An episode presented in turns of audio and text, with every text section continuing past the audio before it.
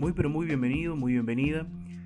En este segmento que hemos denominado Vértigo Blog, estamos hablando acerca de las diferentes o los diferentes cambios de hábito que debemos tener a la hora de enfrentarnos a una patología como pueden ser, por ejemplo, los vértigos. Como ya les venía comentando en los audios anteriores, yo estaba haciendo ciertos cambios en mi vida y parte de estos cambios tienen que ver con la alimentación. Una de las cosas que más me impactó y con la que me tuve que enfrentar y con la que me encontré a la, hora de ir a hacer las compras es con los precios de los productos. Empecé a consumir productos para celíacos, dado que eh, me recomendaron dejar las harinas, dejar puntualmente lo que tiene que ver con la proteína del gluten. Entonces, los primeros días que empecé, a transcurrir con este nuevo hábito de alimentación, me encontré que el precio de estos productos es elevadísimo. Y no solamente que es elevadísimo, sino que tenemos otro problema, dado que hay muy poca variedad. Si a ti te ha pasado lo mismo, si te ha ocurrido lo mismo, te habrás dado cuenta de la muy poca variedad que hay a comparación con los productos que no son para celíacos. Quiero recomendarte algo antes que nada. Eh, hay un canal de YouTube que se llama Bajoneando por ahí, que tiene que ver con los distintos tipos de comida y lugares donde, donde ir a comer. La verdad que el canal es muy entretenido. Hay un capítulo de este canal, hay un video de este canal que se llama Bajoneando como un celíaco. Y él habla de muchas realidades. Eh, él de hecho va a almorzar con una persona que es celíaca y le cuenta muchísimas cosas respecto a esta enfermedad, esta patología. Pero lo que yo te quiero hablar hoy son de dos tips o dos secretos, si se puede llamar, para ayudarte si estás pasando por algo como esto, en el cual tú tienes que dejar de consumir eh, gluten, la proteína del gluten. Uno de los secretos que encontré y que realmente afectó no solamente eh, mi metabolismo y mi cambio de hábito, sino que me ayudó económicamente, dado que, como te decía, los precios son bastante elevados en los productos para celíacos, es el hacer las cosas yo mismo es hacer las cosas en casa. Si tú te pones a pensar y empiezas a hacer un seguimiento de tu economía, si puedes eh, hacer un anotarlo en algún lado, una libreta, en un pizarrón, en tu celular, eh, cuánto vas gastando en el mes en productos para celíacos comprados en supermercado y el siguiente mes productos que compré para yo preparar ciertas recetas, ciertas tortas, te darás cuenta la diferencia es abismal. Ahorras muchísimo dinero. Sé que esta noticia debe ser buena para ti y quería compartírtela. Ahorras muchísimo dinero si tú te atreves a bajar una receta de internet y intentar eh, hacerlo tú mismo. Es cuestión de ponerse las pilas, es cuestión de tomar una receta. No tienes que tomar una receta muy complicada, puede ser algo bastante sencillo. Una torta no es algo muy complicado y te lo dice alguien que no tiene mucho, eh, mucho don para la cocina. No tengo realmente gran don para la cocina ni, ni es algo que, en lo que me destaque.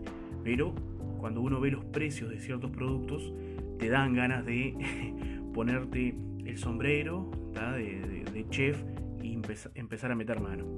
Está bueno porque podés eh, combinar ciertos, ciertas harinas, este, ciertas ciertos productos nuevos que quizás no conocías, los podés combinar y podés ponerle pasas de uva o podés ponerle nueces. Este, realmente hay un montón de variedades que tú podés hacer y te va a quedar muy rico. Animate a hacerlo. Eso es uno de los tips.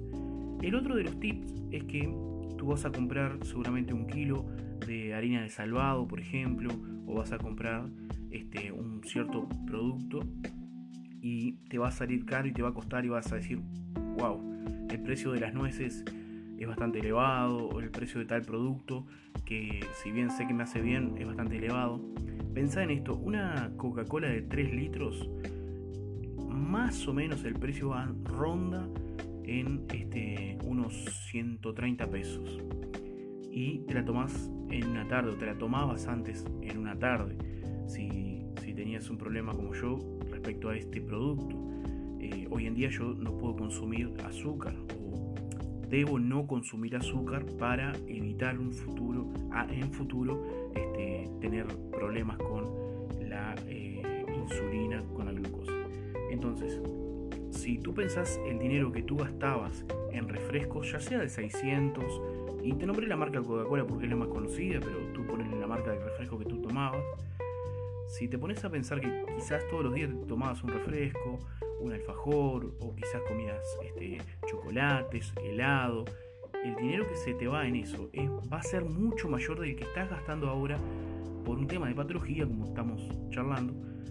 Es mucho mayor el dinero que se te iba en esas cosas, que eran cosas dulces, cosas ricas, pero que le hacían mal a tu cuerpo.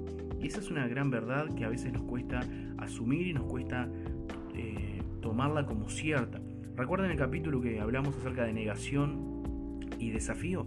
Bueno, esto es una negación que muchas veces hacemos y decimos, una Coca-Cola no pasa nada, este alfajor o aquel helado, ese dulce leche, no pasa nada, es un poquito, no hay nada de malo en esto, este, un poquito en el almuerzo, un poquito a media tarde, pero todo ese poquito se convierte en mucho cuando tenés problemas con el azúcar, todo ese poquito se convierte mucho cuando tenés problemas con la harina y así sucesivamente. Entonces, los dos consejos es, uno, que lo puedas fabricar tú mismo si tenés la posibilidad de tener el tiempo y si no, volvé al capítulo de negación y desafío porque esto también es para ti, es para tu vida. Si no tenés tiempo para ti, no tenés tiempo para tu salud, para tu propia vida, ¿para qué vas a tener tiempo?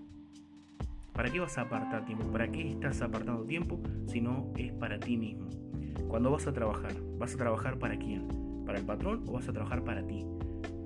La mentalidad nuestra debe cambiar cuando pasamos por este tipo de patologías. Nuestra mentalidad es necesario que tenga un clic, una epifanía que cambie, porque de esta manera nos va a ayudar a poder tomar los desafíos que vienen por delante. Muchas gracias por escucharme. Recuerda que me puedes seguir en Instagram. Gabo Ancheta es mi, mi link, eh, creo que ya no se dice más link pero me puedes buscar por arroba gabancheta. Allí también subo fotos de ciertos alimentos que voy comiendo y de repente alguno te interesa, puedes buscar este, la receta, me puedes pedir y te, paso la receta.